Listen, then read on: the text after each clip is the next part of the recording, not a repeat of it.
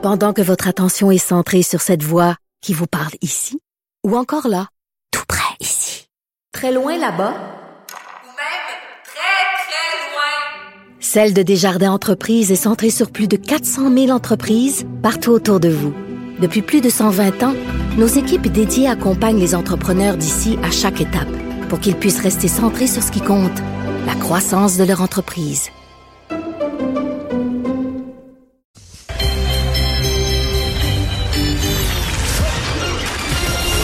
Jean-Charles Lajoie.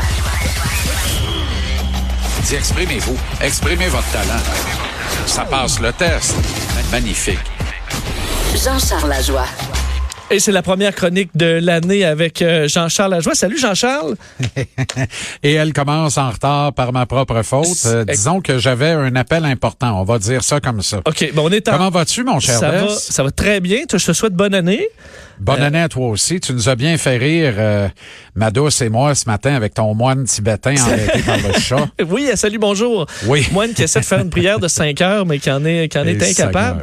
Hey, Jean-Charles, est-ce que je peux te souhaiter... En fait, j'ai deux souhaits pour toi pour la nouvelle année. OK. Euh, la santé, évidemment, Oui. et, et des séries. Là. Je pense que est-ce que c'est ce qu'on peut te souhaiter? Cette, et même de longues Ben, séries, mais là, c'est peut-être un peu trop, mais des Non, non, séries, oui, puis la santé. égal.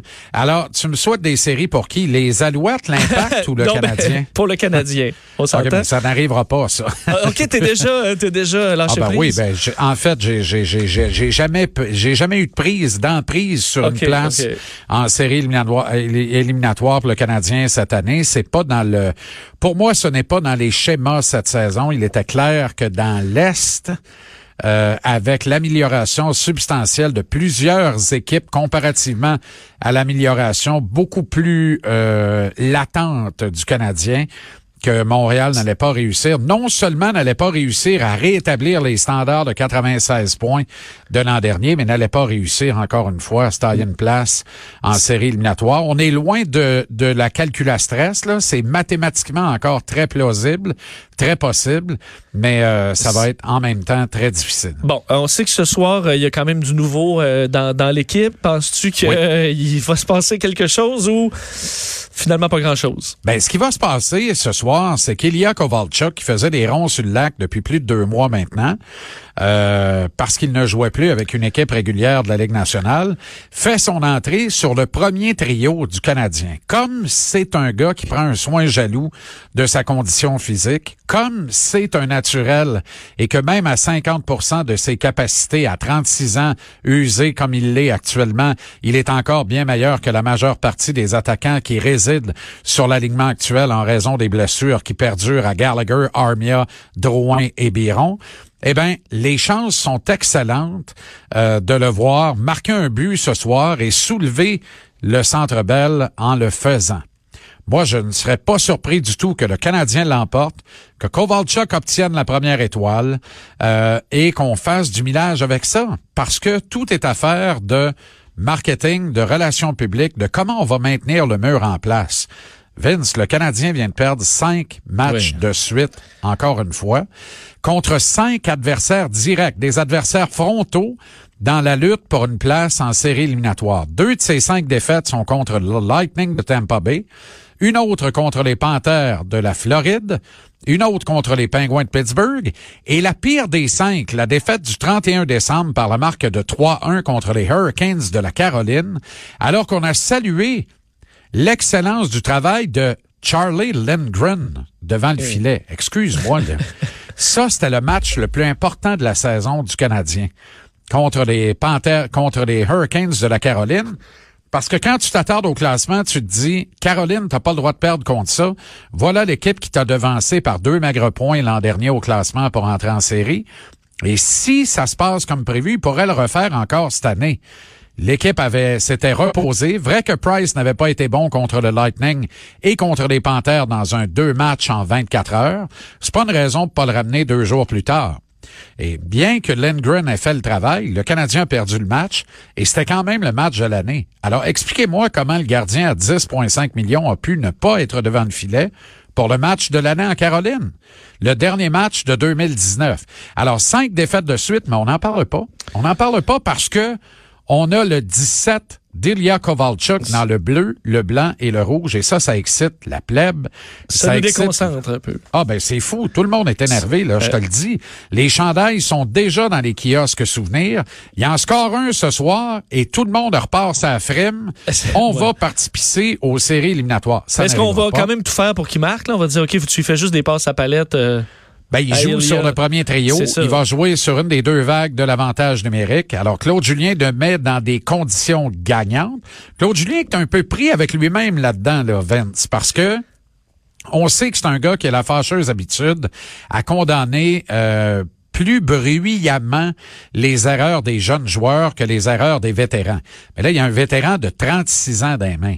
Fait que, à lui de le faire jouer, là. Parce que Claude Julien peut faire très, très bien paraître ou très, très mal paraître son directeur général dans l'acquisition d'Elia Kovalchuk. Ça se peut qu'il le masse lui-même à l'antiflogestine entre les, euh, entre les Ben, périodes. là. En tout cas, en attendant que les blessés reviennent, il n'y a pas de doute. La vraie réponse, on va l'avoir quand les blessés vont revenir.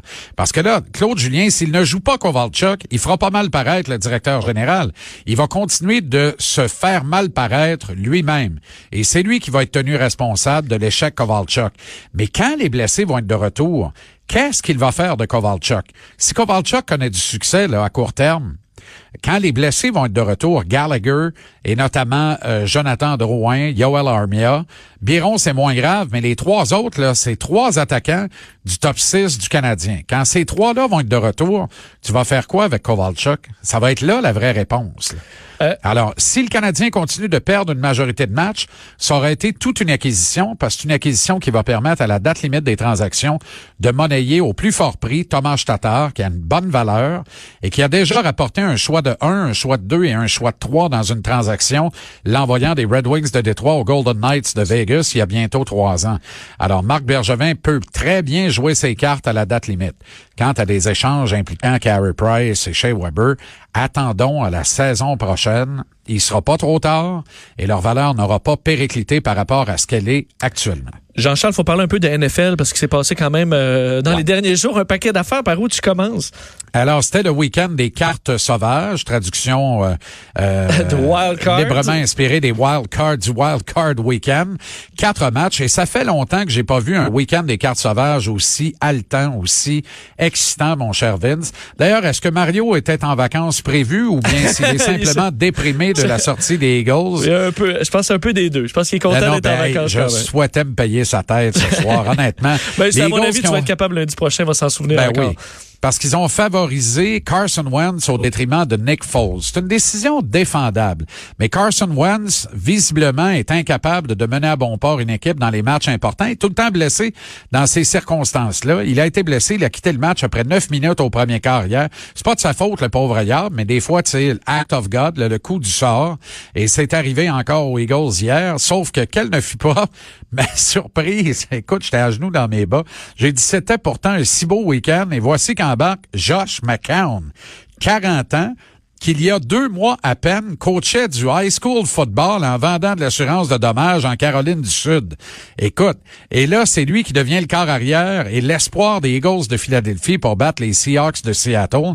Et là, je comprends pas quand je te parle de ce match-là, ça a été le plus plate des quatre et celui qui m'excitait le moins et de loin. Mais victoire des Seahawks qui avance au prochain tour. Et ce que je retiens, c'est qu'à la confrérie des quadragénaires, McCown qui sort, c'est pas surprenant, mais Tom Brady et Drew Brees qui sont éliminés dans le premier week-end. Ça, je trouve ça dommage. Ça me peine un brin. Ça n'a pas fait, Quand- ouais, ça a pas fait de peine à tout, à, à tout le monde quand même. non, non. Ouais, non, ça. surtout dans le cas de Brady, Oui, évidemment, qui, est le, qui est le meilleur joueur haï de l'histoire de cette ligue-là, mais qui demeure le meilleur joueur de l'histoire de cette ligue-là. Et à ceux qui s'imaginent qu'il a disputé son dernier match, il va revenir vous hanter. Probablement pas avec les Patriots, peut-être avec les Cowboys de Dallas, plus raisonnablement et possiblement dans sa Californie natale avec les Chargers, transit de San Diego maintenant à Los Angeles. Et quelle aventure ce serait là-bas. Brady ne terminera pas sa carrière sur une interception retournée pour un majeur. Ça n'arrivera pas. Et ceux qui ont vraiment regardé le match des Patriots, il n'est pas à blâmer pour la défaite des siens. Là. Il était tout simplement mal supporté par des éléments manquants autour de lui au cours aussi, de- euh, du match de samedi. C'est du sport, hein, puis on peut pas toujours gagner. Quand Ben même non. un peu de... Non, non, puis écoute, il a quand même remporté six Super Bowls. Personne ne peut dire mieux Euh. dans l'histoire de cette ligue. Jean-Charles, en une minute, faut revenir sur les Alouettes quand même, qui là, bon, le dossier euh, réglé. Ouais. Je vois que ça fait peut-être pas plaisir à tout le monde qui va posséder les Alouettes? T'en penses quoi? Ben honnêtement, euh, deux propriétaires unilingues anglophones, deux Ontariens qui ont fait fortune dans le domaine de l'acier. Bon. Euh, la bonne nouvelle, c'est que les Alouettes ne sont plus sous l'égide de la Ligue canadienne de football. Mais c'est-tu vraiment une bonne nouvelle considérant que l'équipe s'est replacée sous l'égide de la Ligue canadienne par rapport à la faiblesse de ses propriétaires Watton Hall, père et fils? Alors, on n'a pas de garantie sur la qualité de ces gars-là. On les connaît très peu. Mais on sait que ce sont deux hommes d'affaires sérieux, crédibles, qui ont réussi. Toutefois, lorsqu'on dit et qu'on explique le congédiement de Patrick Boivin par le fait qu'on désire se rapprocher de la communauté d'affaires et des partisans, Patrick Boivin avait réussi l'impensable, soit se rapprocher de la communauté d'affaires et surtout des partisans au cours des derniers mois de la saison qui vient de se terminer. Là, on nomme deux propriétaires ontariens, alors qu'il y avait des propriétaires québécois, euh, francophones ou anglophones qui étaient intéressés à acheter l'équipe. On comprend mieux pourquoi Boivin est parti. Les deux propriétaires qui étaient en lutte avec Cambridge, euh, Claridge que disent, pas Cambridge, mais Claridge euh, et Pierre Boivin ne pouvait toujours bien pas garder le fils de Pierre, c'est-à-dire Patrick, à la présidence de l'équipe. Fait que ça, c'est correct, là, tu sais. Puis je souhaite le meilleur à Patrick Boivin, qui a vraiment finalement gagné ses lettres de noblesse après un début de mandat houleux à la présidence des Alouettes. Maintenant, qui sera nommé président de l'équipe et qui sera nommé directeur général? Ça, c'est la clé de l'énigme. Parce qu'il va falloir qu'on ramène le fait francophone dans cette équipe. Ce matin, là, ça n'a pas de bon sens. Si c'est vrai que ça fait trois semaines que les deux gars savaient qu'ils allaient acheter cette équipe-là, y a-tu moyen de te faire écrire un petit laïus francophone? Le seul mot français qui a été prononcé ce matin dans le point de presse, c'est bonjour. Et ça, pour moi, c'est inacceptable. C'est inacceptable. Ben, Jean-Charles, un grand plaisir. On se reparle demain, même heure. Avec peut-être un peu plus tôt. Euh, oui, ben, ça- Salut, Daz. idéalement. Salut Jean-Charles. Euh, on s'arrête dans quelques instants parce que l'actualité a été dominée pour une, enfin, par les nouvelles culturelles. On en parle avec Vanessa Retour.